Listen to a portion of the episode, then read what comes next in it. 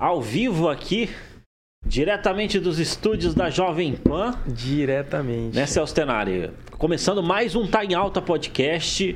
Um. Hoje nós iremos conversar sobre alguns assuntos aí relacionados ao empreendedorismo, inovação. Nós trouxemos um convidado especial aí. Daqui a pouco a gente vai apresentar com mais detalhes aqui, né, Com Celso Tenari? certeza, com certeza.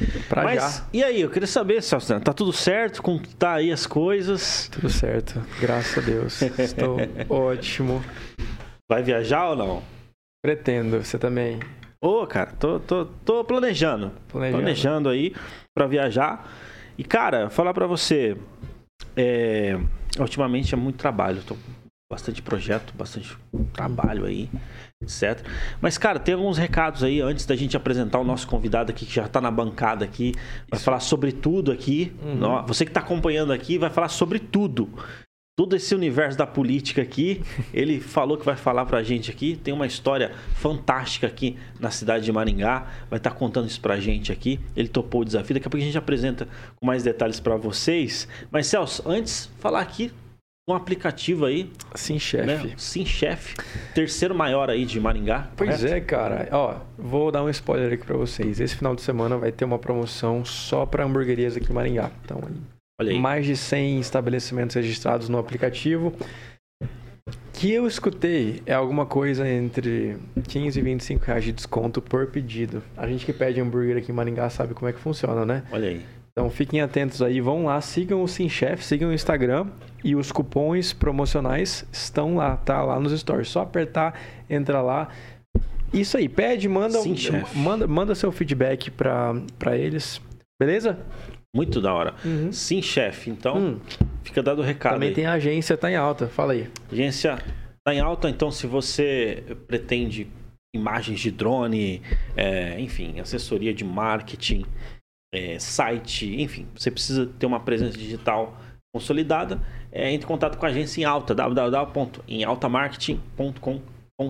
Vai estar dando aí a assessoria que você precisa para você ter uma, uma presença digital consolidada. É isso aí, estamos sendo transmitidos aqui pela Jovem Pan, pelo canal da Tá em Alta, no YouTube, Rede TV, Spotify, Deezer e mais 12 plataformas aí. Exatamente. Hoje nós, nós podemos dizer, né, Celso Tenari, é, graças a todo esse, esse cross-mídia, todo esse conglomerado de mídia que nós estamos sendo transmitido, que hoje nós somos um dos podcasts de maior alcance de Maringá.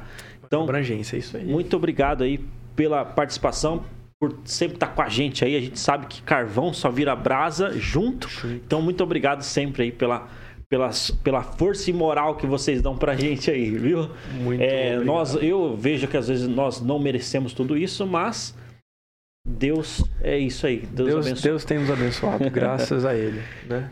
Show demais, cara. E vamos, sem mais delongas. Apresentar quem tá aqui com a gente, colocando peso nessa bancada. Exatamente, cara. Tem uma história fantástica que vocês vão conhecer aqui. Ele topou o desafio de estar com a gente aqui na bancada aqui da Jovem Pan para estar Aham. conversando. Hoje nós recebemos aqui no podcast Tá em Alta da Jovem Pan Aníbal Bianchini, empresário e também hoje está como pré-candidato a Pré-candidato. deputado estadual. Entre outras coisas Entre que outras a gente vai coisas, a gente vai, vai durante conversar aqui, é um bate-papo. o né? episódio. Aníbal, seja bem-vindo aqui ao Tá em Alta. Boa noite, Altair Godoy. Boa noite, Celso, toda a audiência aqui da Jovem Pan.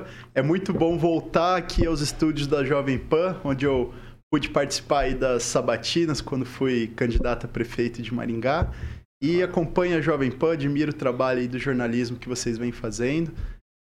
Podemos, que, que hoje pode ser um momento de muito aproveitamento, né? A gente fala que tudo que sai da nossa boca tem que ser para edificar e para trazer coisas boas para as pessoas. Então, espero que eu esteja aí à altura do desafio lançado e possa trazer coisas que agreguem na vida de todos os nossos ouvintes. Da hora. Com certeza. E, ó, eu queria começar te perguntando o seguinte: você é daqui de Maringá, você nasceu aqui, como é que é? O que, que aconteceu pra você chegar até aqui? Sou pé vermelho aqui, Aê. nascido em Maringá. Meu, meu avô veio de Santos, minha avó de Piracicaba, foram pioneiros. Aham. Meu avô chegou aqui para ser é, ajudante do Dr. Luiz Teixeira Mendes, pôde contribuir aí com o projeto de arborização. Agora, em junho, Uau. tá com esses IPs roxos maravilhosos. Nossa, e tá maravilhoso mesmo, hein? Pra quem não é maringaense, Cara, isso. venha. É o nosso. Se, dentre os nossos pontos turísticos, é uma maravilha andar pela cidade É verdade, e ver cara. Caído no chão, né? As folhinhas ali, as flores ali. Né? E agora também entrando em julho, passando a florada do IP roxo, vão começar dos IPs amarelos também. Então, eu na- são os meus preferidos, né? A gente teve uma arborização pensada para cada mês ter uma, uma parte florida da cidade. Nossa. É, e, Ah, e esses são o, tem os flamboyants, as tamareiros, buganvilles, então cada avenida, isso, claro, na- eu até brinco assim, na Maringá histórica, né? A parte Ah, que foi planejada. E, infelizmente, a gente não vê é, esse modelo do projeto do Jorge Macedo, de Cidade e Jardim, sendo replicado nos bairros em expansão. A gente que anda muito aí pela cidade, a gente vê bairros que hoje a gente anda, não parece Maringá. É. Essa Maringá que a gente está falando, de ruas largas, de, aham. de arborização. E então eu tenho essa minha família tem essa raiz, né, aqui na em Maringá, meu- Pioneiras. né? pioneiros, né, meus pais, meus tios também nascidos aqui e criados, né, aqui. E eu comecei a eu sou de 91, tô com 30 anos. Então, nessa jovem trajetória, eu desde os 18 comecei a participar do associativismo. Quem ouve associativismo, eles falam, nossa, associativismo. Associativismo é, é, é uma das dos DNA, uma coisa que está no DNA de Maringá, que é essa facilidade das pessoas se unirem. Então a gente vê aqui uma característica de Maringá é assim, associação comercial que é referência no Brasil inteiro, um CODEM, igreja, sociedade civil, Aham. o número e atuação do, de Rotary Clubs, Lions, maçonaria. Então tudo isso monta um ecossistema favorável para o poder público se desenvolver, para as empresas se desenvolverem, para ser uma cidade, a melhor cidade para se viver. É. né? E, e eu entrei então em 2012 no Copegem, que é o conselho, até estava lá numa reunião dos Jurássicos que eles estão reunindo, um projeto legal de trazer quem já participou. Aí, ó, do- jurar. Fica até registrado o convite aqui, que é um bate-papo e o pessoal do Copegem aí é bem-vindo aqui a gente Uhum. qualquer dia trocar uma ideia. É, o Copegem é o Conselho Permanente do Jovem Empresário de Maringá, é um Da hora. conselho que já tem mais de 30 anos. Ó, né? E é mais velho que eu. Salvo engano, tá com 32.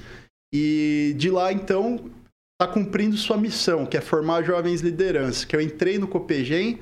Do Copegem, Godoy, eu participei dos meus 18 até os 24 é, ativamente. Eu sou formado em Direito, Ah. né? Estudei no, no- Estudei tudo aqui em Maringá, minha formação. E aí eu, em 2012, eu entrei no Copegem e de 2012 a 2016, eu participei de umas 15 instituições. Uau. 15. É, ativamente, participando das diretorias, fazendo projetos. Então eu aproveitei, eu me apaixonei, eu me encontrei nessa questão de servir, de não ficar só no meu trabalho. né? Eu trabalho no setor moveleiro e também no agronegócio, mas sair do seu meio ali da sua família, do seu trabalho, Sua do seu estudo, da sua, ali. sua área de conforto Uhum. e começar a entender e participar da agenda da cidade. né? Ver as suas diferentes instituições. Aprendi, cada instituição que eu participei é um presidente que estava lá, você pegava um, um jeito diferente de liderança, de administrar um grupo. Lembrando que terceiro setor nessas instituições é muito desafiador, porque são grupos que normalmente são voluntários é, e empresários que muitas vezes estão num nível ou de conhecimento ou até de dinheiro muito acima de você. Então, às vezes, você tá ali numa situação de você tá presidindo um grupo, Aham. que o cara é voluntário, tem muito mais bagagem e, e poder de fogo que você, e você tá ali tendo Uhum. que liderar aquele grupo, trazer projetos, Nossa, fazer que bacana, acontecer. que desafiador isso. É, isso, isso foi uma coisa que, fora a vivência na empresa, do, do, do desafio, a, a empresa que a gente tem é uma pequena empresa, Aham. então a gente, eu desde de 2008 comecei a trabalhar, então também tem essa bagagem de, de cuidar é a fábrica, né? Então, Sim. desde a produção, venda, marketing, financeiro, né? Eu Aham. passei por todos os setores até a é uma empresa familiar que hoje eu toco sozinho, né? E é o Legal. setor, é o setor, é, qual que é o setor? Móveis, móveis, Móveis. de madeira artesanal. A gente tem desde a plantio da- das árvores até a parte final que é fazer cadeiras, mesas, banquetas. Uau. Aham. E a gente. Eu tô vendendo na internet desde 2010. Da hora. Então. Isso só, só isso já dava nossa uma hora de podcast. Já dava, sim, é, não, é, só não. esse empreendedorismo aí já dá Não, um a gente gosta de explorar esse lado, sabe, viu, viu Aníbal? Esse lado empreendedor, esse lado ali que, eh, que, que você tem aí com, com excelência. E, e, poxa, a gente vai explorar um pouco mais desse, desse lado aí. No caso, eh, você começou também muito cedo ali, tocando esses, esses negócios ali. Sim. Hoje está à frente aí de várias eh, organizações, né? Mas hoje também você, você dá dicas na, na concorrente, na, na Band. ah, eu tô. Eu fiquei, agora eu tive que me ausentar por Ah, conta do, do Tô brincando, período né? eleitoral. Do- Mas foi uma experiência muito gostosa de poder. Eu, eu comecei, fiquei um ano e meio, fechou um ano e meio como comentarista sobre Certo. empreendedorismo e momento empresarial. Momento empresarial. É, então, nossa, lá deu para falar desde das empresas hoje que são criadas na internet, né? Vocês citaram aqui uma de Maringá muito legal, que essas plataformas, seja de, de pedir comida, Certo. cara, possibilita, vamos, não sei se pode falar os nomes aqui, Pode falar. mas você tem um case, por exemplo, tipo Street Burger aqui em Maringá, você fala de Uhum. hambúrguer. É um hambúrguer muito gostoso, que ele o, tá atribuído o sucesso deles graças a um aplicativo desse. Street Porque- Burger, patrocina nós. Aí, porque é uma coisa que o cara começou às vezes na garagem da casa e só foi possível. Eu tava esses dias ah, nessas andanças nós conversando com uma mulher que faz artesanato. Eu tava numa loja e aí ela entrou tentando vender o artesanato que ela produziu. Eu falei, escuta, deixa eu perguntar, você é, vende na rua esse artesanato? Dela, sim. Eu falei, ela falou, eu fico uma semana produzindo e a outra andando até vender tudo.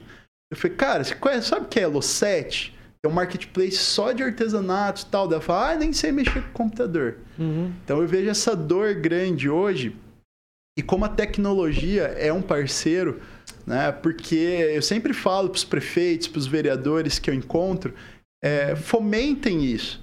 Pega o mercado de bairro, o pequeno é, artesão, o pequeno comerciante, esse cara vai precisar dessa ajuda. Sim. Porque às vezes, se, se o cara tem dificuldade. Eu tô vendendo na internet desde 2010. Já tô na terceira plataforma de com, já perdi muito dinheiro, Uhum. já investi muito dinheiro.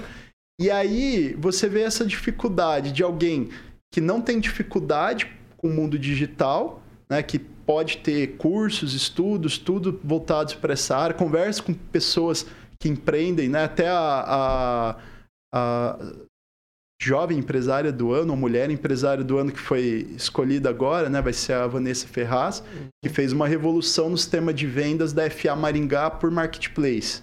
Então você vê assim, é, quem tem esse conhecimento já sabe o desafio que é vender na internet.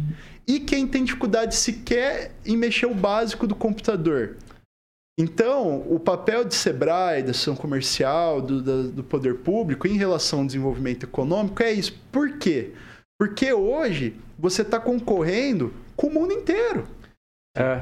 E o, o cara que tá lá no domingão, por exemplo, comércio tem horário, né? O cara fica limitado a um horário, ele tem que descansar, tem o domingão.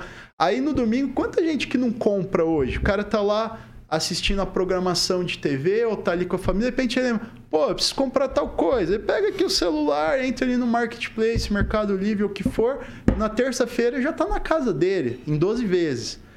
Aí você precisa, porque qualquer maringaense ou paranaense que está comprando no marketplace, que é de São Paulo, que é de Minas, que é do Rio de Janeiro, é dinheiro que está indo para lá. E é imposto que está indo para lá. Então, tanto o poder público perde, quanto o nosso comércio perde. Aham. Se a gente pegasse todo mundo que está fora daí, não é, não é trocar. É igual quando a gente falou de metaverso. Metaverso, o que eu, o que eu acho mais legal dele é que ele não tá vindo para acabar com o mundo físico. Ele está vindo para dar opção, gerar empregos que não concorrem.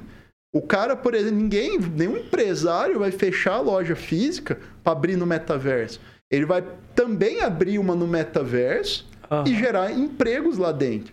Né? Então, tu, tudo isso é, é bacana para a gente ter essas estratégias, como eu falei do marketplace. Quanto mais marketplace ou e-commerce, é que o e-commerce, eu que, que vendo no, nos dois, é, é um custo muito alto, né? Sendo que hoje você já tem, faz força de venda. Que, que bom, quem, quem produz algo é uma fábrica pequena, grande. Que bom seria que você tivesse alguém que vendesse tudo que você produz, você só precisa se preocupar em produzir só e entregar. Produzir. Então, hoje, em vez de você ter que ter tudo dentro da sua empresa, você começa a ter a fragmentado. Né? Até a secretária, rapaz, já tem outsourcing, né? Que é terceirização. Sim. Eu vi esses dias lá uma empresa de São Paulo me, me ofereceu o serviço até de secretaria. Eles te dão um número, a secretária, a pessoa liga, a cara lá de São Paulo atende, já, já tem aquele é, Follow Me lá, o Siga-me, né? Sim. Que daí ele já transfere a ligação pro seu celular, você pode estar tá na sua empresa, na praia, na sua casa, você recebe a ligação do cliente que quer falar com você, ou ele já transfere pro vendedor ou pro setor certo. Ah. Quer dizer, tudo isso é uma, é uma forma hoje de você trabalhar leve, né? Da hora, né? Antes você tinha que ter tudo isso dentro da sua empresa. Para começar. Pagando GPS, pagando FGTS, é. É, com todos os décimos terceiros e tudo mais. Aí você fala, ah, então você é a favor de, de acabar com os empregos? Não, pelo contrário. A gente precisa entender que a tecnologia, no primeiro momento, ela cria esse efeito de acabar com alguns tipos de emprego. Só que quando você tem um negócio lucrativo, você cresce e aí você gera mais empregos. Gera mais empregos. Né? Você vai abrir mais unidades, você vai contratar mais gente em outros setores. Né? Então, é... E aproveitando aqui, não quero fazer um monó, quero que vocês, vocês me interrompem aqui qualquer coisa. Daqui a pouco, não, não, manda ver. A gente está curioso em relação a algumas coisas, mas pode, é, pode, pode, tocar o barco aí. Mas eu digo assim, a, a, a importância também, não só de dar esse suporte, essa consultoria na parte de entrar na internet, né? Com tudo que está vindo aí de metaverso, de FI e tal. A parte de capacitar pessoal. Eu estava estudando muito o governo do Paraná, porque quem mora em Maringá é duplamente beneficiado. Maringá é uma cidade fora da curva e o Paraná é um estado fora, fora da, da, curva. curva. Né? Então, assim, quem mora em Maringá vive uma realidade diferente dos outros paranaenses. Da... É o metaverso do Brasil. é o metaverso do Brasil. A gente tem aqui, né, um, educação básica e saúde, tudo em níveis é, de excelência comparado com outros municípios. Uhum. Mas a gente tem é, muitos recursos do governo federal e até estadual que são para educação continuada. Okay. É, e aí você não vê esses projetos chegando na ponta. A gente precisa realmente fomentar esse tipo de projeto, tanto para o cara que vai lá na agência do trabalhador que ele está desempregado, e aí você tem lá, por exemplo, Maringá, o setor de tecnologia, que é hoje um dos que está mais pujantes, assim, uhum. crescendo. Tem uma vaga lá aberta que já está indo para três anos, não consegue preencher. E tem o cara que também está três anos desempregado. É. Então, se você pegasse esse cara, iniciasse um processo de inclusão digital, de capacitação para ele poder assumir uma dessas vagas também, porque senão você acaba tendo que trazer gente de fora. Traz gente de São Paulo, traz gente não sei o quê, que nada contra. Uhum. Mas vendo como estratégia municipalista de, de é, recursos, né? Tanto de impostos e desenvolvimento local, não é interessante. É, melhor interessante. que alimentar o comércio local. Né? Não, essa, e, e falar para você, a gente estava tá falando de empreendedorismo, né? Eu lembrei aqui do o Celso, o, Celso não, Nelson, Nelson Aparecido uhum. veio aqui, é, Tava aqui um, cumprimentar mais. a gente aqui, que, que ele também é desse pedaço aí de empreendedorismo aí, Fora conversou. É, é, é, é, um assunto, eu sou apaixonado por esse assunto, assim, esse assunto de, de empreendedorismo né, e tudo mais. Eu, eu vi que é, é, nesse, nesse pedaço aí de internet, empreendedorismo, você domina. Cê, assim, qual que você acha que é o erro, principal erro que, que comete o pessoal na hora de, de empreender, na hora de, de abrir um negócio, Aníbal? Olha, não é, não é, não vamos nem tratar como um erro. Vamos Sim. falar que é uma situação, uma característica hoje da maioria dos empreendedor- empreendedores do Brasil. A gente, quando estuda sobre empreendedorismo, você tem os tipos de empreendedor. E a maioria nossa é o que a gente chama de empreendedor por necessidade. O que que é o empreendedor por necessidade?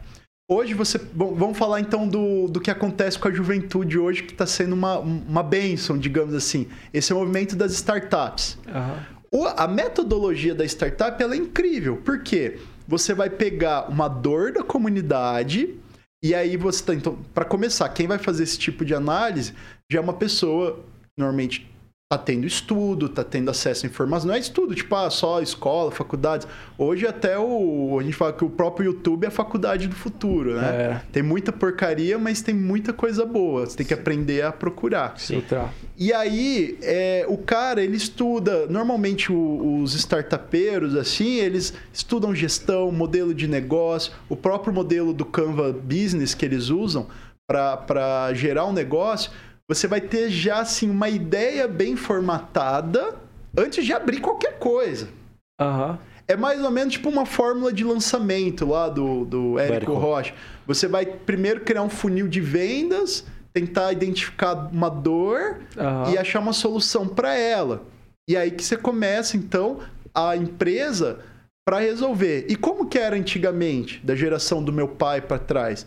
Era tipo por vocação vontade. Era tipo assim, ah, eu gosto de mexer com carro, então vou ser mecânico, vou abrir uma mecânica. O cara não pensava assim em fazer um estudo, em qual área que ele se profissionalizar. Eu vou fabricar móveis de madeira, então eu vou lá, aí vou estudar os, os que vão mais longe estuda eh, se aprofunda em linha de montagem, se vai ser um Fordismo, um Toyotismo, né, um Lean Manufacturing e tal, para ter aquilo. Aí o que, que acontece nesse modelo antigo? Você tem que pôr o dinheiro na frente. Você contrata o povo primeiro, porque como que você vai abrir uma fábrica sem já ter uma estrutura mínima? Uhum. E aí tudo era muito caro. Você tinha que ir na caixa, fazer às vezes um financiamento para poder começar um negócio. Aí você já tinha que ter um capital de giro, porque se em três meses, quatro meses aquilo não ingressasse, você já ia quebrar. Já falia. Né? E hoje não. Hoje essas empresas, como eu comentei do. do como que chama essa do de, de comida? É... Sim, chefe. Sim, chefe. Hoje o cara começa com a ideia primeiro. Se ele tiver já o domínio até de programação, Aham. ele já tem assim, o custo é o tempo dele, é a inteligência dele, e aquilo começa a dar certo, aí o dinheiro começa a vir. Uhum. Então, o empreendedor por necessidade é aquele que tinha uma necessidade de empreender, de trazer dinheiro para casa dele. Sim. Então, ele começou vendendo pipoca, ou ele começou, meu, meus bisavós aí, que vieram de, de Portugal, de Itália, de, de Líbano, de Aham. todo quanto é lugar, chegaram aqui no Brasil, é, cada um começa. Um vai ser chapa, o outro vai ser isso, o outro vai ser aquilo, até ter um dinheiro para começar uma mercearia. Aí vamos falar, por exemplo, no caso do meu bisavô em Santos. Aham. Foi chapa, fez um dinheirinho e montou uma mercearia. Quando ele montou a mercearia dele, ele tinha preparo para ser empresário, empreendedor? Eu diria que não. Não, ele não estudou para isso, não se formou para isso, entendeu? Ele, ele não é o cara hoje da startup que tá lá estudando montar um negócio dele. É Aham. tipo assim, vou montar uma mercearia, eu acho que eu, eu acho que eu dou conta. Aham. E dá conta. O cara consegue. E o quantos empresários hoje que já estão aí há 30 anos no mercado, com negócios de sucesso, porque assim, no mundo do empreendedorismo, não tem fórmula, a, a fórmula mágica do sucesso. Então você tem assim a questão de é, Existem princípios, né? Ferramentas. Ferramentas. Tudo ali. que a gente estuda, desde a oratória, de gestão de pessoas, de gestão financeira, tudo isso, que até deixando aqui um. O, o- a Endeavor, quem não conhece a Endeavor, depois se quiserem Sim, compartilhar, ela tem cursos. Ela é um dos maiores institutos de liderança empresarial do mundo. Ela, o Sebrae, mas eu, por exemplo, eu já fiz cursos gratuitos da Endeavor de vendas né, e, e tudo mais, que dava pau em curso que eu fiz pago caríssimo. Olha aí. Entendeu? Então, e esse que é outro problema. Às vezes a gente não valoriza o que é gratuito, né? Exato. Não Exatamente. valoriza. No próprio Exatamente. Instituto Bianchini, que eu montei em 2017, a gente oferece. é, hoje a gente tem até uma plataforma EAD com um monte de curso gratuito legal sobre a Constituição Federal, sobre empreendedorismo, educação financeira, direito do consumidor, meio ambiente. E aí- Instituto Bianchini? Instituto Qual, qual que é o Bianchini. site? institutobianchini.com.br. Ah, da. Você tem. é, pode acessar, ou põe Instituto Bianchini no Google, já aparece já, já, já em primeiro local. Que da hora. E aí a gente é focado né, no Instituto Bianchini para os jovens. É, o jovem hoje a gente tem o presencial, que a gente vai lá nas turmas de jovem aprendiz, vai nas escolas para falar com os jovens. A gente põe eles para debater sobre esses temas que eu comentei. Legal. E tem o EAD, que também, eu falo assim, o, o conteúdo hoje tá tudo na internet. né? A gente gosta do presencial porque é uma oportunidade de mostrar, de, de acender aquela chama no jovem de como aquele conteúdo vai fazer falta na vida adulta e profissional É dele. Hoje eu vou falar pra você, você está falando aí, de- a gente tem muito conteúdo, né, cara? Só que assim, hoje o pessoal sofre por ter muito conteúdo. É, né? é difícil filtrar. É, o pessoal não sabe o que, que é bom, né? Tipo assim, a, A habilidade pessoa- é diferente, né? É. Antigamente a habilidade era ir na biblioteca e encontrar o livro correto. Ô Celso, o meu avô, eu lembro, né? Eu sou caçula dos netos. O Meu avô faleceu em 2007. Ele assinava quase todos os jornais. E todo dia ele acordava e lia todos os jornais antes de sair de casa. Olha aí. Cara, isso achava. Lógico, não lia inteiros também, as partes que interessavam ele. Leitura dinâmica. É, e, e isso eu achava legal, porque a gente fala às vezes assim, nada vem do além. Né? E, a- e aí essa dificuldade hoje. Hoje tem até aplicativo para tentar filtrar as notícias, só que a gente tem esse, esse desafio da censura. Censura que eu falo até assim, do que chega para você. É verdade. Por exemplo, eu vou baixar um aplicativo para escolher a notícia que eu vou ler. Eu confio nesse aplicativo? Será que ele não vai ser seletivo e eu não vou nem estar sabendo? Uhum. né? É igual o próprio WhatsApp mesmo. Hoje eu mandei aqui divulgando que eu estaria aqui no Tá em Alta para lista de transmissão, para grupos. E aí eu converso, às vezes tem amigos que eu pego, cara, você recebeu ali que eu compartilhei? Eu olho o celular do cara, ele não recebeu, mas para mim tá que foi enviado. Eita. Então você começa a ver coisa que assim Grave. é Isso grave. Isso aí é grave? O seu, o seu poder de comunicação, você tem lá 8 mil pessoas seguindo você, Aham. um milhão de pessoas seguindo. Aham. Você posta uma coisa hoje na rede social, você não atinge lá nem 1% direito. 100%. Cara, Se isso você não é isso bloqueado, se é você isso- não ainda sofre um cancelamento, que daí Não, Não, e outra, eu acho que é interessante a gente é, trocar uma ideia sobre esse, esse, momento que está passando, né? Eu, eu, no jornalismo, eu estudei bastante sobre gatekeeper, é, gatekeeper, keeping, alguma coisa assim, gatekeeper. Que é o quê? Aham. Que é uma... É, um você... firewall. É, existe uma edição jornalística para ver o que, que chega para você. Querendo ou não, a gente está no momento onde é, existe, que nem você falou, existe um filtro do que chega para nós. E ainda eu vi uma matéria aterrorizante já uns três anos atrás, que era dos engenheiros do ódio. Sim. Que eles ainda criam métricas na rede social para só disseminar aqueles temas mais, né, digamos assim, chocantes, tragédia. é- é, por exemplo, se você pôr que a igreja tal plantou tantas árvores no domingo, aparece lá para meio por cento dos seus seguidores. Mas se você colocar que pegou fogo ali num lugar e morreu três pessoas, Aham. aí vai aparecer para um milhão. Olha aí. Eu nunca entendi essa lógica, até mesmo nos stories, porque nos stories, tecnicamente, só para os nossos amigos, né? E todo mundo deveria ter acesso àquele conteúdo. Quando você posta algo instigante, né? Por exemplo, Altair aqui, nosso é, solteiro da bancada, posta alguma coisa Não, num restaurante. no metaverso. Se você posta alguma coisa que chama um pouquinho demais, um pouco mais, é, da atenção, que- é um pouquinho mais instigante, dobra o número de pessoas o, visual- que visualizam seus stories, né? E quem decide isso? O que, que é o que, que não é instigante? É o né? Aí, aí é que tá. É o gatekeeper. Né? é, é um, é um conceito que a gente estudou bastante no jornalismo que, que é Pô, dita, isso- né? É, eu que sou da área do direito, é até algo, é que é difícil porque tem os grupos econômicos, né? É muito dinheiro envolvido. E hoje a gente sabe que o ouro hoje não é petróleo, não é ouro, é, é informação. Informação. A informação é o, é o ouro da nossa geração. E aí, Você, por exemplo, a partir do momento que eu entrei na sua página ou no podcast tá em alta e cliquei seguir, É. eu deveria ter acesso a sempre qualquer coisa que aquela página posta. É um absurdo eles poderem tolir e escolher quem vai ver de quem já escolheu seguir você.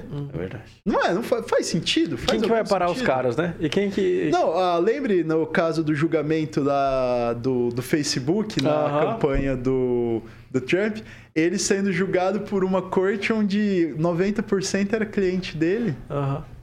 Cliente, não só cliente que tenha uma página, Ativos, cliente é. que, que teve suas campanhas com posicionamentos e contando com, com tecnologia, informação. Então você fica assim, hoje, né, o próprio legislativo, os políticos e, e todo mundo que poderia trazer uma solução nessa causa é, é refém da própria ferramenta. Entre- Cara, eu ia falar pra você hoje, é, isso é um dilema, hein, pra, pra se resolver, né? Porque é, a gente pode esbarrar ali liberdade de expressão, né? É. É, a própria LGPD, né? Essa nova Lei Geral de Proteção de Dados, beleza, trouxe muita coisa legal, porque, poxa, cara, ninguém aguenta mais ficar. Todo mundo passa seu dado, você vai num evento, tem que fazer um cadastro ali, de repente no dia seguinte já tá é, recebendo um monte de, de spam, de mensagens. Então, essa proteção dos dados é muito importante. Uhum. Isso não tem o que discutir. Mas você criar ferramentas onde também você vai ser censurado, controlado, não vai poder se expor, né? A, Hoje- gente, já tem, a gente já tem o seu gatekeeper que você falou ali, o, É seu, gatekeeper. o seu firewall ali de informação do próprio politicamente correto. né? Hoje a gente já está vivendo uma comunidade onde se você não souber se expressar da forma correta, Sim, você vai estar fazendo alguma apropriação cultural imprópria, ou você vai estar ofendendo algum grupo ou etnia. Então você acaba quase tendo que fazer um curso, né? Eu acho que quem é mais chucro, quem teve uma, uma criação mais chucra, é, sofre muito com isso, porque muitas vezes, assim, não é uma maldade, é o jeito que a pessoa aprendeu, o jeito que ela foi educada. Uhum. Não estamos falando que é certo que é errado. Sim. É, uma- é um fato. E aí, de repente, esse cara tá numa situação, né? a- eu mesmo, quando fui candidato a, prefeito, participei de muitas sabatinas aqui em Maringá, a gente já vem até com medo nessa Sim. ponta.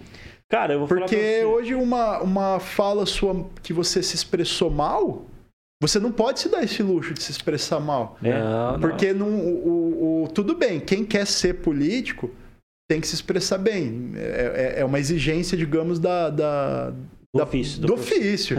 Porque assim, ah, o cara que veio aqui, que topou vir aqui e falar assim: ah, não, não- que eu não me expresso bem. Então, desculpa, não expressa bem, não dá, porque você vai estar querendo representar pessoas, dar, é, se- se- dar sua opinião constantemente. E, e sem. Se né? impor, né? O político tem que se impor. Como é que você chega lá pra defender uma ideia e fala, Aí o cara "Gente, não eu- dá pra dar essa desculpa, né? Vou mandar um e-mail aí pra vocês. E, cara, e, essa- e esse pedaço de censura, né, cara? A gente, eu tava vendo, fizeram uma pesquisa no Vale do Silício, nessas, nessas é, Big Techs, e cerca de 95% da, do, da questão ideológica deles é mais indo pra esquerda. né? Então, eles têm um, um posicionamento ideológico mais à esquerda. No Vale do Silício? É, nas, na, nos funcionários dos, dos Big Techs. Depois dá pra trazer essa, essa Ah, informação é mais um- precisa. Esse é um dado, hein? É, e aí. Dá uma discussão. É, tem, tem, tem a informação mais precisa depois. É, que aqui é um bate-papo, mas sim, depois eu não. posso trazer a informação não, não, mais tá- precisa. Tá tranquilo. Mas assim, eu tô trazendo isso porque, querendo ou não, né, é, eu já fui penalizado. Teve uma época que eu tinha um alcance muito maior do que eu tenho hoje em relação ao, ao Instagram. E, mas aí eu comecei a colocar é, informações científicas, né, artigos científicos de determinados medicamentos. Né? E aí eu fui penalizado pelo, pelo Instagram por conta disso. Mas veja, eu estava simplesmente informando Aham. né? E eu tenho registro de jornalista. Eu estava informando Sim. sobre determinado tipo de medicamento. Aqui na PAN também recebemos um strike por conta de você estar informando. Não vou falar o nome para também não, Pra não, não vir outro strike. é, mas, mas assim, é, existe, que nem você falou, um politicamente correto em relação a isso, né? Existe ali uma, uma espécie de, de punição bem severa em relação a determinados temas, né? Godoy, não só assim questão ideológica, mas tem uma outra questão que é a questão financeira. É uma, uma das coisas que eu sigo na parte empresarial, que sempre dá certo, Sim. é aquela questão do follow the money, né? Siga a trilha do dinheiro. dinheiro. Então, quando você quer fazer um projeto, você tem que antes ver é, quem que são as instituições que poderiam ser parceiras, financiadoras do seu projeto. Uhum. E hoje, é, eu que atuo muito no terceiro setor, nessa parte de empresas sociais, no empreendedorismo social, você vê que os dinheiros, e é muito dinheiro, disponível a fundo perdido para grandes projetos, tem um viés por trás. Então, por exemplo, é, se a gente, você fizer um curso voltado a oferecer aulas de educação financeira para a comunidade, você não consegue pegar uma linha de crédito ou um financiamento a fundo perdido. Se você montar, se você montar o mesmo curso, só que falar, por exemplo, que é só para um nicho específico, só para mulheres, só para qualquer classe, sim, qualquer sim. nicho que seja, e, e nichar isso, você consegue. Porque aí você vai achar alguma algum patrocinador, alguma ONG, alguma empresa que está com essa bandeira é, forte e procurando projetos dentro da linha. Entendeu? Então é uma coisa que daí isso, isso tensiona o, o, o mercado. Né? A gente fala às vezes da própria questão da diversidade. A diversidade ela é uma riqueza desde sempre. Por exemplo, quando você precisa criar um, um novo projeto, uma campanha de marketing, quanto mais diverso for o público que você ouvir, maior suas chances de êxito. Porque mais gente vai se sentir representada. Quando você tem uma equipe de marketing e todo mundo pensa igual, todo mundo é, digamos assim, mesmo poder aquisitivo, é, branco, de olho claro e loiro. Essa é a sua equipe. Você põe seis pessoas iguais. Você vai ter opiniões parecidas. Uhum. Então, a diversidade nesse ponto sempre foi uma riqueza. Quando você monta um Rotary, é, que você vai pegar diversos profissionais, cada um de uma área, é uma diversidade. Então, tudo isso, assim, o conceito em base é, é uma experiência. Não tem como falar que isso não é bom. Até na própria política.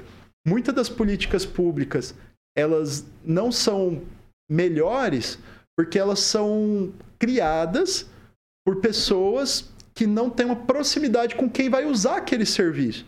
Vamos falar de transporte público. A gente põe aqui numa sala três pessoas que nunca andaram de ônibus para discutir o transporte público.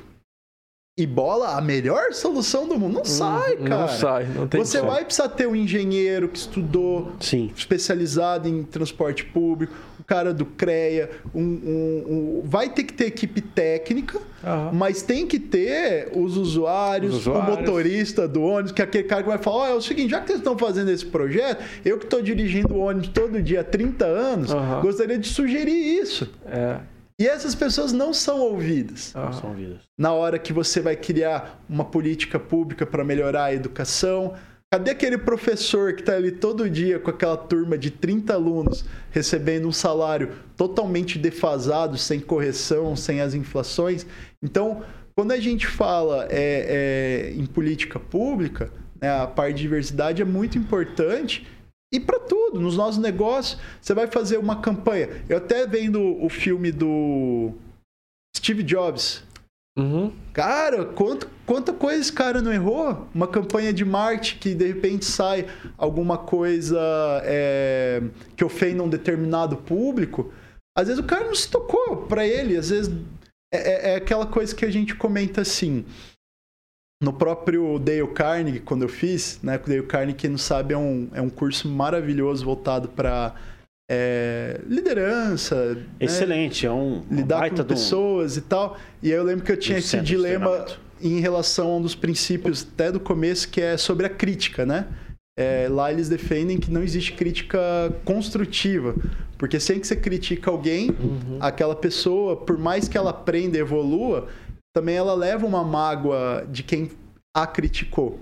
E quando a gente critica alguém, a gente tem que sempre refletir antes assim: se você tivesse exatamente as mesmas história e condições daquela pessoa até aquele momento, será que você teria feito diferente?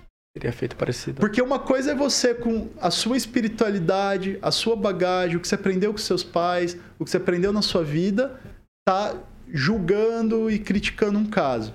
A outra coisa é aquela pessoa que às vezes não teve toda essa evolução e teve que tomar uma decisão naquele momento. Né? Então, assim, tudo isso, estamos filosofando já. Não, interessante, Ah, é cara. Ô. Eu falo pra vocês, foi genial, meu. Porque a questão da, da, da crítica construtiva e, e essa questão da empatia também, né, cara? Da empatia. De você, pô, a, a pessoa tem uma história, ela tem um- uma, uma, um- uma educação, né? Uma cultura que ela teve dentro daquela, daquela situação ali, ela agiu daquela forma. Por que, que ela agiu? Por isso que na política, sim, vai ser muito difícil vocês verem eu criticando alguém. Até, às vezes, eu sou até cobrado isso. Aníbal, você não vai dar é, sua, sua posição sobre aquilo, que eu, eu, eu cobro até da minha equipe, pessoal que me ajuda, com marketing, eu falo... A gente pode criticar dizendo o que nós faríamos no lugar daquela pessoa, não o que ela fez. Aham. Porque o que ela fez já foi feito. né? Ho- Hoje tem muito paraquedista é, é, que só fica ali, assim, criticando o que os outros fizeram e deram errado. Mas não dão a cara tapa. Ou não fazem nada também. Porque só erra quem faz, não é? Exato. Só erra quem faz, quem tá ali, quem vem aqui no, no podcast, se expressa mal, mas o cara saiu de casa à noite, foi lá, falou, fez.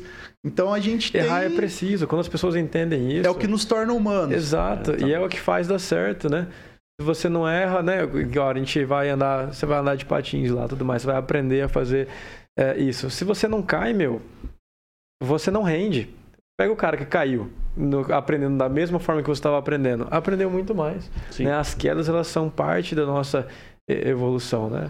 É, o meu pai sempre fala pra mim que, que o, o homem de sucesso é o que acerta mais que erra, né? Não quer dizer que você não vai errar, mas também você não pode Erra rápido. errar mais do que. Erra rápido que o acerto vem. E o luto, né? A gente, quando fala assim, luto, as pessoas só lembram da morte, mas quem estuda um pouco sobre o processo, né, do, do luto, que digamos, luto, uma perda. Aham. A perda é uma derrota, é um, é um erro. Então, quando a gente. Se você, é até uma, uma dica para quem está nos ouvindo, estudar sobre o, o processo de cura, digamos, do, do luto, né? Aham. Porque é com ele que a gente aprende. Né? Aprende a recomeçar a vida, recomeçar um negócio. Então, você entender, primeiro passar. É, que nem até uma. Ouvi uma vez de um, de um amigo meu falou: primeiro vem o luto, depois a luta, né? Então, você entender o que aconteceu, é, respeitar aquele momento, agradecer, né? a- Hum, por, por ter tido essa experiência e aí reagir. Porque é, é- é- o que você não pode é ficar repetindo o mesmo erro. Então, o processo de luto, quando a pessoa ela não entende ele, um processo de perda, ela tende a repetir sempre aquele erro até ela aprender, ou até sempre. Às vezes a pessoa não, não, não tem essa. não chega ao, ao final disso. Sim, É, sem dúvida. o, o, o Dale Carnegie que foi citado, inclusive, todo esse princípio, pra galera que tá assistindo, é porque às vezes o pessoal conhece mais o, o, o nome das obras do que o, o autor, né? É o cara do Como Fazer Amigos e Influenciar Pessoas. Exatamente. E esse princípio de você não criticar vem dos exemplos de Lincoln, presidente dos Estados Unidos, né? Por muitas vezes, eh, por muitos anos, Lincoln foi o cara da crítica, o cara que caía em cima de todo mundo. E se você errasse, ele ia lá e acusar até o erro e falar, eu faria melhor, né? É. Até que depois de várias situações Verdade. que Lincoln passou, ele adquiriu esse princípio que é uma marca registrada, né? Por exemplo, cita-se um, é, um exemplo de que um general estava lá na guerra e a, é, era muito fácil capturar o inimigo e matar. Né? Então Lincoln mandou uma mensagem através de um, de um mensageiro lá e falou pro, pro general atacar. Falou, ataca que tá ganho. Pode atacar, os- o exército dos Estados Unidos vai ganhar. Tá fechado. E o general não atacou. Não atacou, escreveu de volta para Lincoln com um milhão de desculpinhas ali, né? E não atacou, voltou para casa. Lincoln ficou furioso na época, né? Ficou, mas meu Deus, tava ganho, né? Escreveu aquela carta, mais, né? Criticando, arrebentando esse general. Essa carta foi achada depois da morte de Lincoln na- na- nas, nas gavetas dele. Ele nunca enviou. Ele só escreveu. Sabe quando tá com raiva? Você escreve a mensagem de volta? xingando a pessoa e você não envia, você apaga. Foi essa atitude de Lincoln. A carta que ele enviou de fato foi justamente o contrário. Ele falou justamente aqui o que, que o, o, que o não falou, nos falou, né? É, de que se ele estivesse lá, na posição que o general estava, no contexto que ele estava, talvez ele também não tivesse atacado. Isso que você falou, Celso, me lembrou também a questão até da, da raiva, da inveja ou, ou ódio, qualquer coisa negativa. Às vezes a gente tem uma necessidade de demonstrar aquilo, né? E fala que é, isso é como você tomar um veneno esperando que o outro morra, né? E tem também uma passagem que eu lembrei do livro agora que você comentou, que fala do, de um cara que tudo que ele via na cidade, ele tinha essa necessidade de criticar. E ele escrevia cartas pesadas e de, pedia para a esposa enviar, uhum. né? Por no correio da época, né? Falando aí de anos que às vezes são lá por 1800 e pouco. É. Uhum. Mas a... E a esposa guardava as cartas.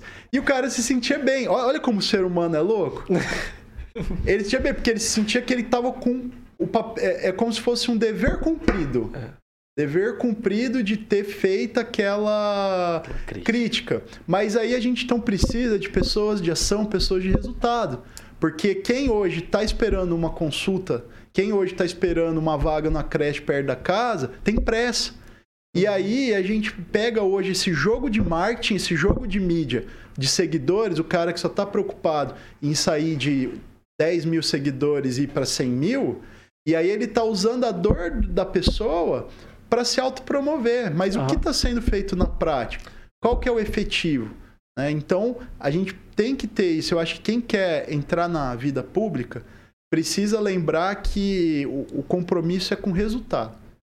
São quatro anos. Eu, quando eu estudei em São Paulo, no, no Renova Brasil, tal como uma escola de democracia na época, é, que nem eu falo, enquanto for coisa partidária e tal, mas eu tive uma formação muito legal lá.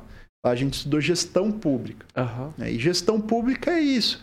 A gente teve, por exemplo, que desenhar. Foi até uma das coisas que me fez desistir de sair para vereador e sair para prefeito, porque a gente teve que desenhar os quatro anos de mandato. Se eu hoje for contratar o Celso para ser CEO lá, da, o diretor, presidente da minha empresa, ele vai ter que me convencer de o que ele vai me entregar de resultado. É então, resultado. quem quer ir para o poder público, quem pensa, cara, pensa nos quatro anos. Esquece reeleição, que é um dos, dos venenos do, do nosso sistema. É, por que, que eu falo veneno? Porque a pessoa, depois das que entra, ela inicia, ela entrou às vezes com um projeto genuíno de servir, e de repente aquilo se tornou um projeto de poder. Ah, tanto que você analisar historicamente, raramente um segundo mandato é melhor que o primeiro. Porque as alianças que a pessoa acaba tendo que fazer para se manter no poder e afundam ela. Então pense em quatro anos, seja legislativo, executivo, o cargo que você se propôs. O que de fato você consegue entregar. Não seja o cara que daqui quatro anos vai falar: ah, mas quatro anos é pouco tempo. Lógico. A gente sabe que hoje um projeto de melhoria de saneamento básico é 15 anos. Do início até o fim, se tudo der certo. Mas comece. Outra coisa, aprenda o que já foi iniciado. A gente está vendo esse governo Bolsonaro, ele, qual que foi uma das frases do próprio presidente da República? Eu vou finalizar o que foi começado. Uhum. É, quanto elefante branco tem espalhado pelo Brasil de obras iniciadas que não acabam, porque vai ser mérito do, do partido tal, do grupo tal, do uhum. prefeito tal, do governador tal, que iniciou lá atrás. Então, poxa, é, é, isso aí é um respeito com o dinheiro do contribuinte, é um, é um respeito com, com um cidadão de bem que trabalha, acorda cedo todo dia, paga seus impostos em dia, e vai lá ver agora uma tragédia aí que aconteceu no, no próprio HU. Cara, conheço gestores ali do, do HU né, que fazem um trabalho árduo, tudo. O que aconteceu né? com o HU? Aquele deslizamento que teve ah. agora de uma obra. Sim. Pô, só passar lá, você olha tanto prédio inacabado, uhum. fala, meu, faz um mutirão, traz um recurso, mas traz um recurso sério, não igual a gente fica vendo. Toda hora olha o jornal, é aditivo disso, aditivo. Agora, como é a duplicação lá da, de, de, de Guaraçu, só terra planou já vem aditivo. Focado Interessante. Não, interessante você estar falando, né? Tem, Então- tem- tem que ser focado em resultado, né? Sabe uma Tem coisa que é comum na Europa? Sim. Eles fazem seguro de obra. O que é um seguro de obra? Se a obra foi licitada para ser concluída com 300 mil reais, com 6 milhões, não importa o valor, se aquele foi o orçamento, foi licitado, tem um, um valor já incluso naquele, naquela obra, que se o poder público não conseguir terminar dentro daquele valor, a seguradora vai ter que cobrir. Não vai vir mais gás do poder público. Aham. Só que aí se acaba com muita coisa que acontece, né? Muita É, coisa. ah, pois é. Não, eu vou falar pra Muita você. gente fica sem. Imagina, por exemplo, você vai lá fazer uma duplicação. Se ela foi cotada em 300 milhões para ser feita, é 300 milhões e acabou. Tem que con- concluir aquilo com 300 milhões. Ah, Aí você vê a obra não tá nem na metade, já tá vindo aditivo para uma obra. É, a gente Isso é complicado. fica- triste, né? é. Nesse, nesse momento, assim, nesse cenário, vamos por setor, né? O que, que você faria é, dentro desse cenário para resolver? Hoje, o que, tá, o que tá pegando bastante é essa questão da, da, da gasolina, né? A Gasolina. gente começou, né, até um farol, uma luzinha no fim do túnel aqui no Paraná. Eu, é, Começando a ter redução. Cara, eu vi um estudo que se não fosse o governo ter tirado tanto imposto federal, agora essa luta pelo redução, é, paralisação do CMS em 17%, a gente já estaria com preços ali chegando perto de 20 reais. Olha aí. Então, assim, é, é, é- é isso que eu falo, que a gente não vê a luta que está sendo feita por trás, porque é um absurdo o que está acontecendo. A gente é um país autossuficiente, produção de pe- petróleo. Aham. Até lembrar, produção não é igual refinamento. Isso é uma coisa que sempre explica. O pessoal fala, ah, o Brasil produz. Lógico, o Brasil produz para toda a sua demanda e ainda sobra para exportar. Mas refinar não é igual extrair. E aí, é, isso também não justifica o preço que está hoje. Sim. É mas, realmente mas é um uma coisa que absurdo. você está colocando aí interessante, porque assim, todo mundo desce a lenha, tá descendo. Todo mundo não, alguns setores tá descendo a lenha no, no, no Bolsonaro, falando que não, não fez nada em relação a isso. Você está tocando num assunto interessante. A, a- Quanto estaria se não tivesse realmente sido feito nada? é, né? exatamente. Então, Quanto estaria? Quanto É- estaria? É, é isso, é, isso é uma coisa que. Voltamos ninguém- no ninguém- que a gente começou a falar. sim, Falta de informações claras. É. As pessoas manipulam as informações, brincam com as informações e a gente tá sem tempo. Então, o nosso corre hoje para conseguir pagar as contas de casa faz com que a gente acabe, às vezes, absorvendo aquela informação que veio do grupo de WhatsApp, A, B, aquelas correntes. Cara, a gente que tá ali nos bastidores da política, tem grupos que se organizam como militância. É tipo assim, gente, a pauta dessa semana é usar essa hashtag e, e- espalhar essa notícia. Aí toda aquela militância partidária fazendo aquilo a nível nacional. Então hoje, questionar a informação que você recebe é essencial. Porque se você não fizer isso, você vai acabar sendo manipulado. Né? Então, hoje, soluções para essa parte de combustível são complicadas, porque teria que ter uma grande mudança, é, principalmente no sistema como é precificado. Porque esse negócio de pauta, deles terem poder para fazer uma reunião e justificar que o dólar tá assim, que o barril tá não sei o quê, que tá, tá, tá com o preço de commodity, ah, porque é a Ucrânia e não sei o quê, aí joga o valor lá para cima, eles não poderiam ter esse poder. né? Põe o Sebrae para ensinar eles a precificar. Precificar é custo, a sua margem operacional de lucro Uhum. e acabou, poxa. Por que, que tem? Porque imagina que legal, se vocês pudessem sim definir, pegar um produto que todo mundo do país tem que usar para ir trabalhar, porque o transporte público é, é- é- ainda é. Por exemplo, você já viu um europeu, um americano reclamar que ele não tem carro? Não reclama, porque o transporte público funciona. É metrô, o ônibus é super rápido, barato, prático. Então a gente, infelizmente, não tem isso aqui. Maringá tem um sistema de metrô pronto que faz o norte é a guia rebaixada já ali da, da ferrovia, né? Aí fala assim, tá, pô, faz um módulo, igual tem tinha lá no Rio de Janeiro, Faz um bondinho, Bondinho. faz alguma coisa.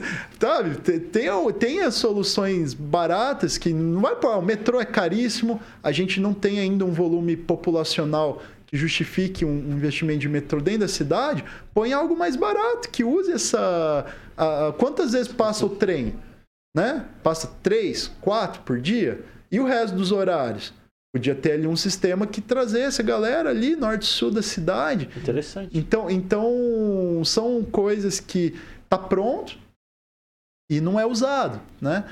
Então, o preço do combustível hoje é absurdo. É um produto tipo pão francês, que é do nosso dia a dia. Pior que pão francês até, porque hoje pão você ainda pode ficar sem comer, mas sem conseguir chegar no trabalho. Olha a pandemia, quando a- a- tiraram um monte de rota de ônibus, reduziram a capacidade dos ônibus. Você tinha, por exemplo, hospital lotado e enfermeiro não conseguindo chegar no hospital É. porque não tem o carro e não tem o transporte público pro ônibus. Ó, deu a capacidade, você não pode entrar. Ó, Olha o nível que a gente chegou. É, por isso que eu falo, eu gosto- tem que estudar a história, porque.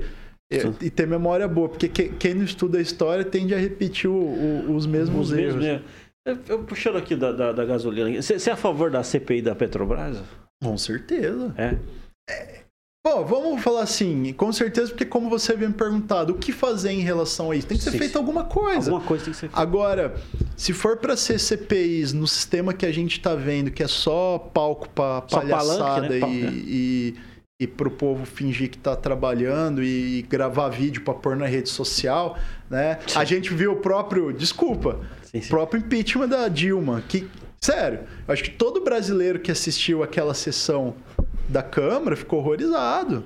O cara ia lá aqui no microfone, pela minha família, pelo meu cachorro, pelo meu não sei o quê. Ah, gente, o que, que foi aquilo? Aqueles dis- tipo, Não, discursos que eu tô esse- falando. Essa CPI e a Aí CPI, a também. CPI, a gente tá vendo CPI coisa da- parecida. Qual é o nome da outra O cara CPI? ameaçando prender ao vivo ali nas câmeras, gente que foi convidada ali pra, pra de- dar o seu depoimento. Que era a CPI da, da, das vacinas, né? Se, eu- se eu não me engano. Sim, é, a- a- é- Não, da, é da, da, da Covid, né? Não vou falar o nome, senão pode cair a, a live. ah, é. Mas uma CPI ali da, da, da parte de saúde, né?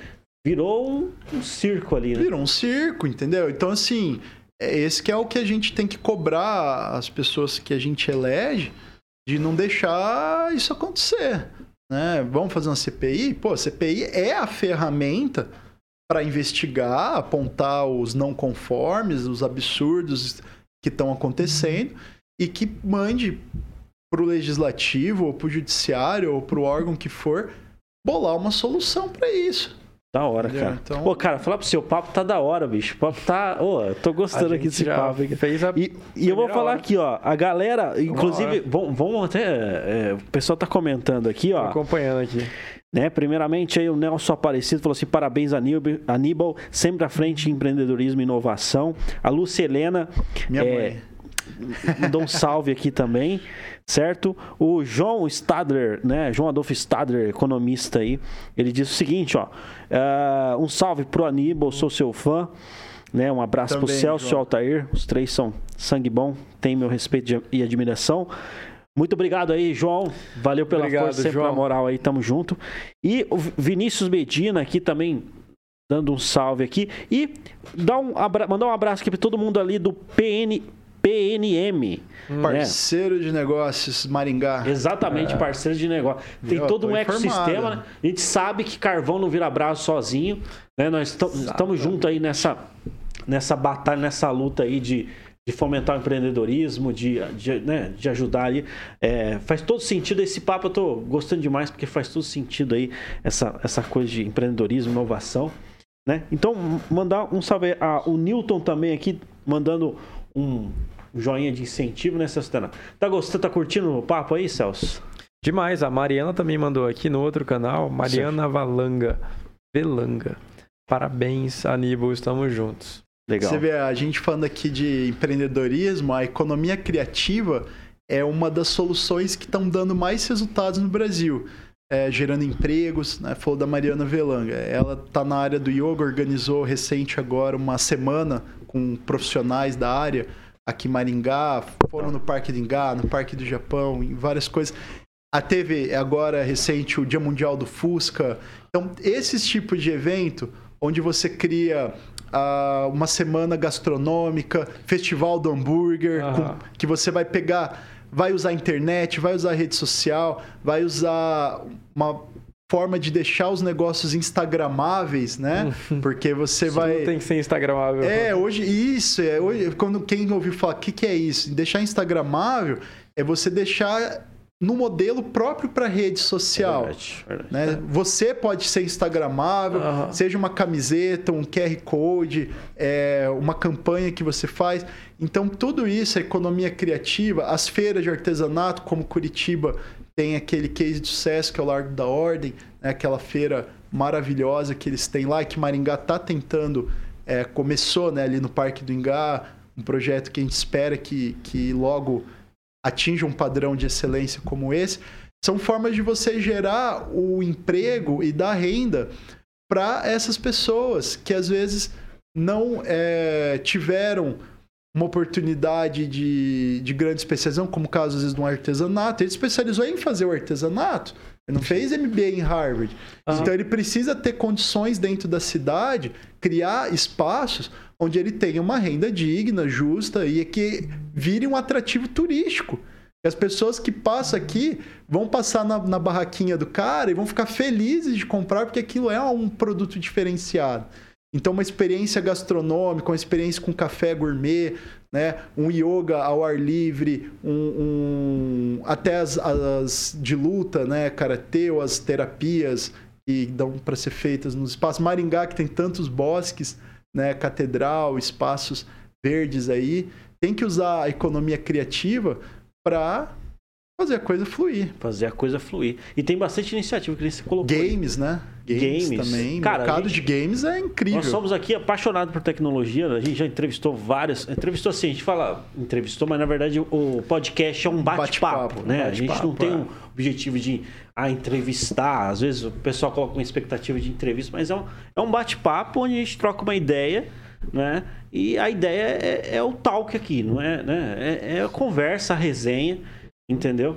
E a gente já conversou com várias pessoas aqui, inclusive o paizão aí do game. Ele, Barcelos. ele- é, é o Barcelos. Cara, cara, espetacular, viu? cara sensacional. Cara, cara- você fala de game, às vezes o pessoal acha que é só o joguinho ali, um jogo de, de, de Second Life ou o que for. O, o- eu tenho uma plataforma que chama Khan Academy, que ela replica, você entra lá, escolhe seu país, ela molda por país, que lógico, não são todos, mas Brasil tá lá. Por exemplo, a hora que você coloca você é do Brasil, ela monta toda a grade da BNCC, né, a Base Nacional Comum Curricular, e aí você tem como fazer do ensino fundamental até o médio, da mesma grade que você vai aprender em sala de aula, tudo através de gamificação. Eu falei, "Ca- e gratuito, né? Melhor, gratuito. Eu comecei a ver, e você tem a opção, se você quiser, até para ter um comparativo, eu fiz isso até por, por estudo. Eu coloquei como se eu fosse dos Estados Unidos, eu tenho essa opção. E aí ele vai moldar para grade deles. E aí você começa a uau. comparar, que legal, na quinta série, digamos assim, o cara lá tá aprendendo essas matérias, esses conteúdos dessa forma, e eu aqui tô aprendendo dessa forma. Então você consegue comparar com a Alemanha, com o Brasil, com tudo. Então eu fico até falando assim, é, se eu tivesse tido uma plataforma dessa, eu pudesse usar na minha época de colégio, possivelmente eu seria um aluno nota 10, porque o que eu gosto de game e o que eu vi o tanto que é interativa a plataforma torna a experiência de, de estudo agradável. Porque até agora eu tô com minha filhinha de 10 meses, começando a. É mesmo, inclusive, Ah, parabéns aí. bacana, que Obrigado, Helena.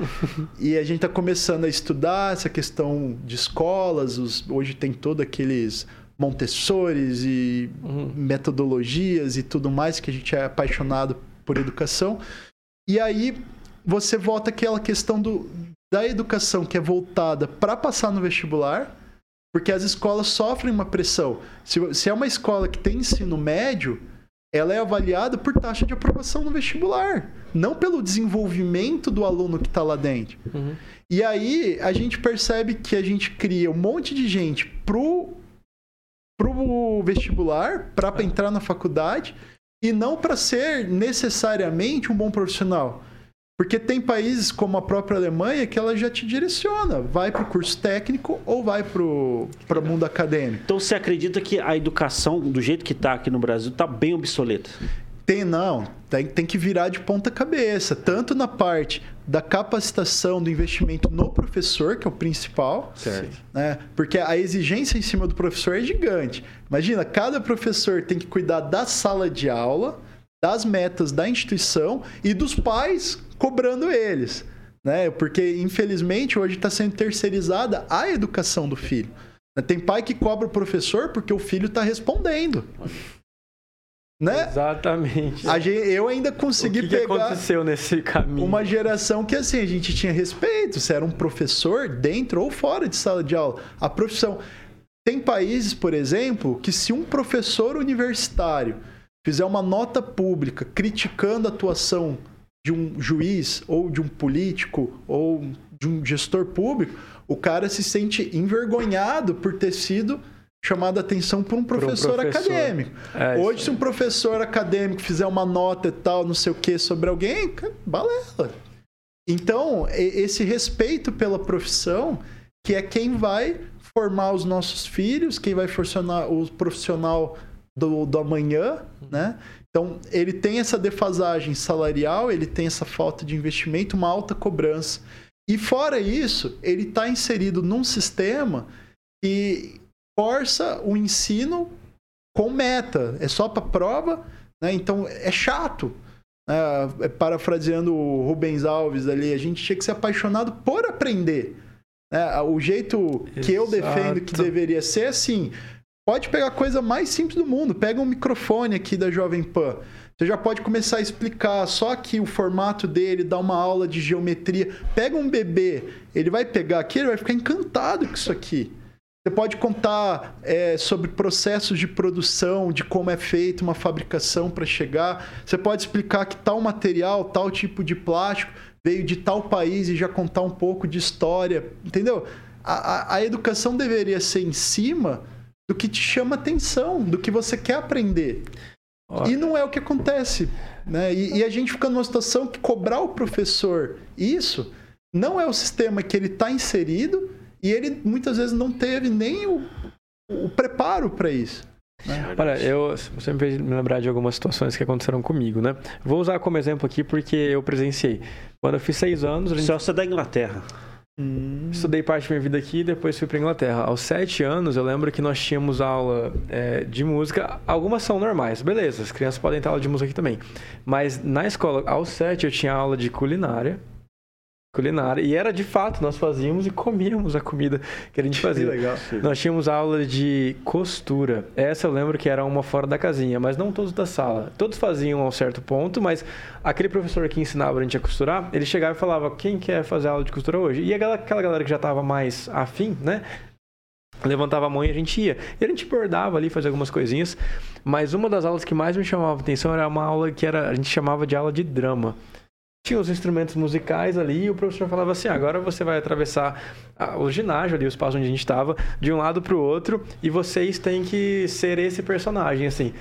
E eu me lembro de atravessar ali sendo, sei lá, o playboyzinho, depois sendo o, o cara é, maloqueiro, enfim, dramatização, de fato, né? Depois eu voltei pro Brasil, fiz o meu ensino fundamental aqui, voltei para lá de novo e o ensino médio de faculdade por lá.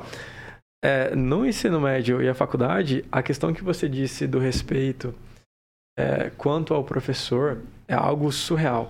E a metodologia de ensino é totalmente diferente. Porque eu lembro que aqui no Brasil eu sempre me senti, assim, naquela obrigação de que eu tenho que estudar esse conteúdo específico para me poder passar na prova. Que eventualmente vai resultar de eu conseguir passar no vestibular.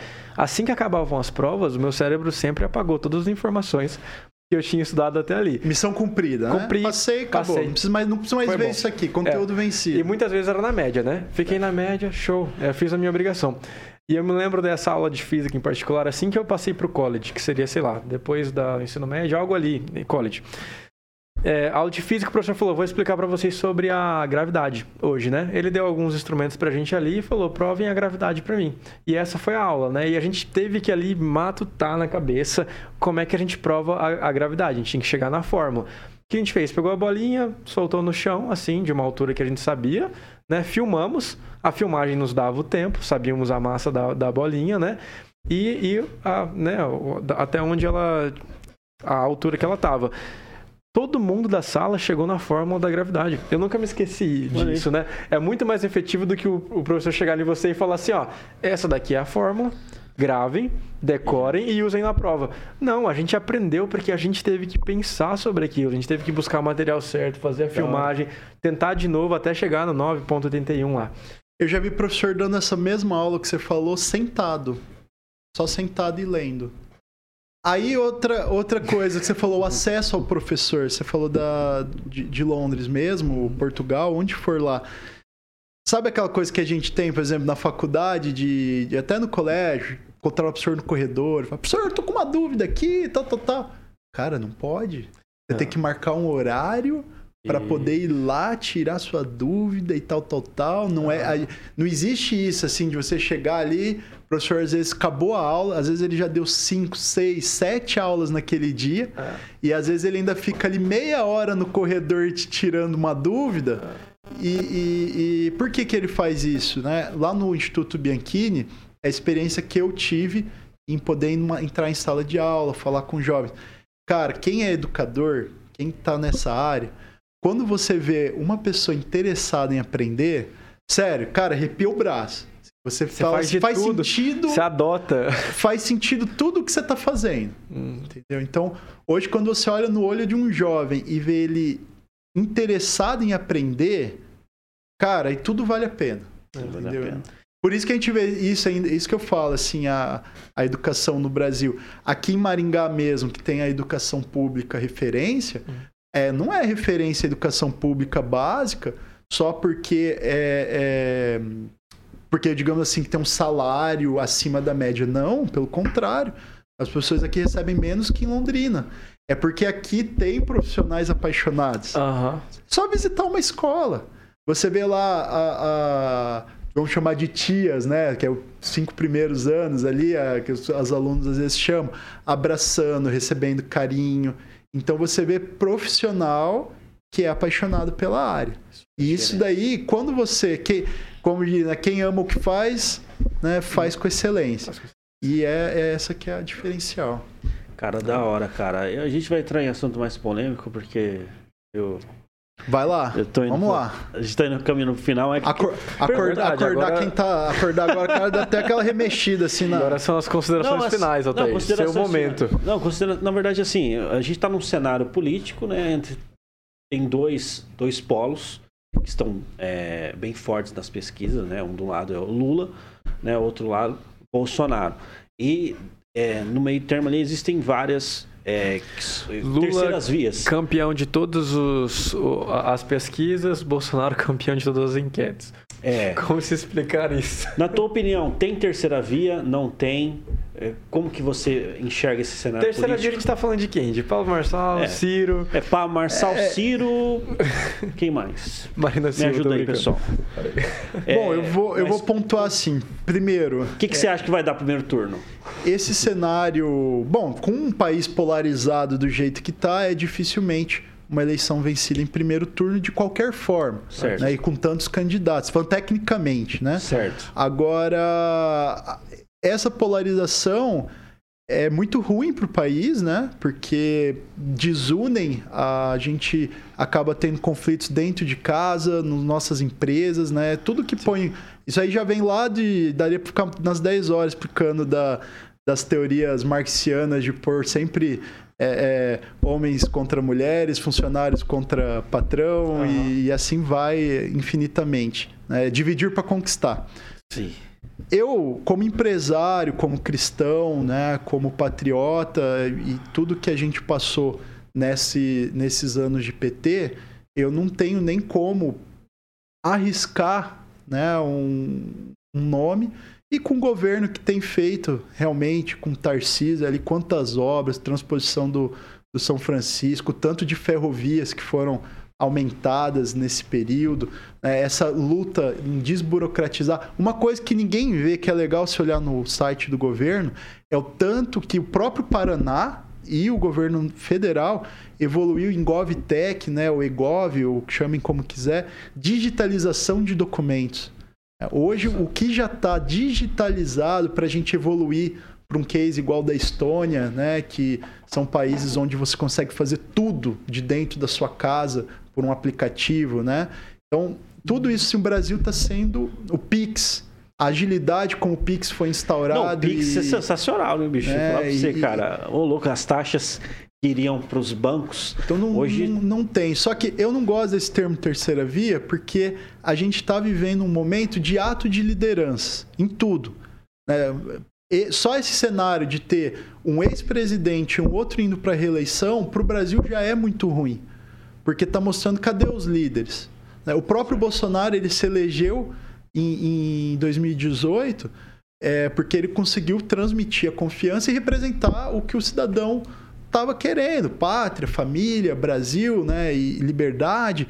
Então, você vê assim quantos nomes hoje estão consolidados nos seus municípios, porque tudo vem da base. Olha o município.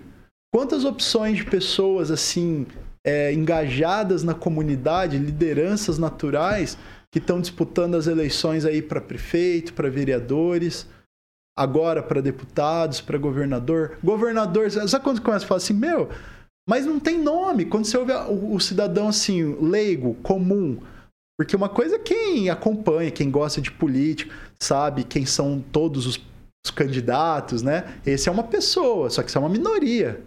A maioria da população só acompanha o que sai nas pesquisas e nas manchetes, o que, é, o que a imprensa coloca. E o que, ah. que a gente vê posicionamento de imprensa?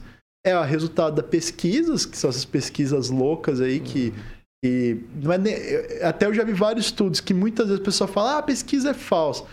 Não é falsa, é que às vezes você consegue retratar aquele momento que ela foi tirada e consegue dar uma. Não, não seria nem a palavra certa, manipulada. Interpretação. Vamos falar que é uma interpretação. Porque uma, quando se fala que uma coisa é manipulada ou falsa, é que ela não tem embasamento nenhum. Mas quem é especialista, quem estuda essa parte de pesquisa, né, defende que as pesquisas não são tiradas do além e manipuladas e tal. Mas na hora de fazer, desde a coleta de informação e até a interpretação dessas informações, você consegue tendenciar um pouco.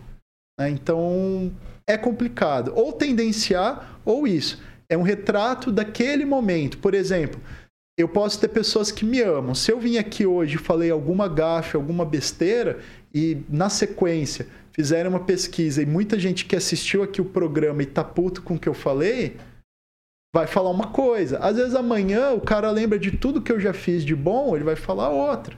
Sim.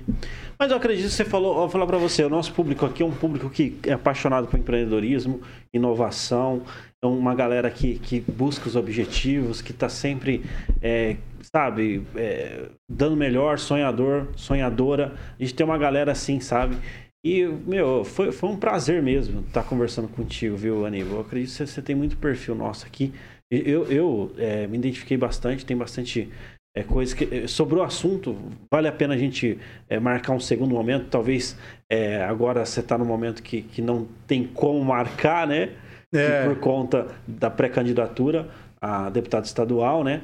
É, que, que já, já, já, já lançou né? Já já. Já lançou.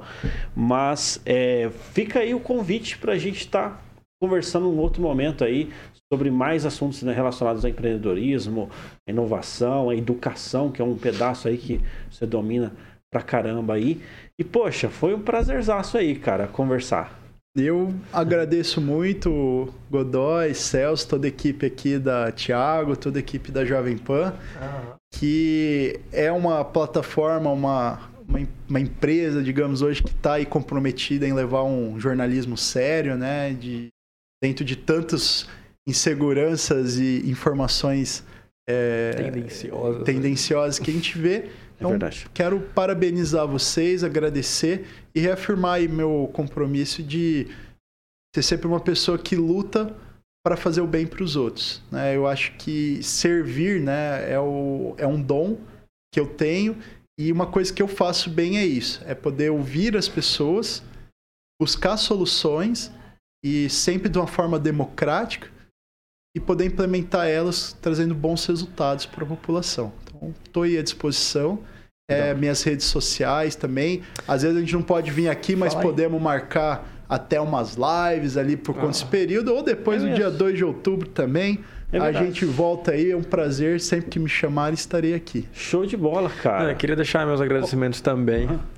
É, te conheci hoje, mas, pô, é, toda a questão do empreendedorismo, esse embasamento. Tem pessoas que vêm aqui que a gente sente que fala com propriedade, com know-how, com experiência e até com uma serenidade. Você, você confirma isso? Sim, cara, Uma serenidade muito bacana, assim, conversar contigo. Então, obrigado. Vamos sim trazer você de volta para a bancada, seja em live ou no que for. E aí tem nosso apoio aí nessa Show demais. candidatura. Tamo Muito junto. obrigado, demais. César. Show demais. Temos um, um, um presente aí da Ah, Jovem verdade. Pan. Opa! Eu, eu levo- eu levo até você. E gratidão aí por ter topado, cara. Obrigado. Isso. Aí, ó. Opa, Filmado um aí. presente especial. Quem aqui. sabe faz ao vivo aí. Só fica um pouco mais pra lá pra galera te ver. Opa, galera, aqui, ó. Ó, Vamos fugir da câmera, não. é isso aí, meu. A gente Ao também vivo. agradece muito a Jovem Pan aí que tá assumindo o protagonismo aí, tanto em Maringá quanto no Brasil. E, poxa, aí. Tamo, tamo junto. junto. Tamo junto aí. Aníbal, brigadão, cara. E até a próxima aí, se Deus quiser. Obrigado a todos que nos acompanharam aí Obrigado. Sustenari. Sim, sim. Eu Uma solto. ótima noite aí. Show demais. É, só, só antes da gente finalizar, as redes sociais como Ah, é que verdade. Olha, meu nome é difícil, é Aníbal Bianchini, Aníbal com dois N's. Estou em todas as plataformas também. Eu cuido das minhas plataformas, estou sempre à disposição. Quem quiser falar comigo, Da hora. Procurar. E o, e o instituto é www.institutobianchi. Bianchini, Bianchini é com CH. Bian... CH. Escreve como se fosse Bianchini. E lá você pode entrar hoje mesmo, já faz seu login lá, aproveita os cursos que a gente tem, manda sugestão para a gente melhorar também, porque o objetivo do Instituto é esse, é poder trazer também capacitações de qualidade para quem vai começar no mercado de trabalho ou quem já está lá e quer saber um pouquinho mais sobre todos esses temas legais. Pô, precisar da gente aí para contribuir para esse portal, tamo junto também. Pode contar com a gente aí, viu, é, Aníbal? E é isso aí. Eu sou o Alter Godoy Eu sou o Celso e Tenari. este foi mais um Tá em Alta. Podcast. Isso aí. Tamo Valeu, junto. valeu, valeu, valeu Thiago. Thiago. Valeu, Samuel.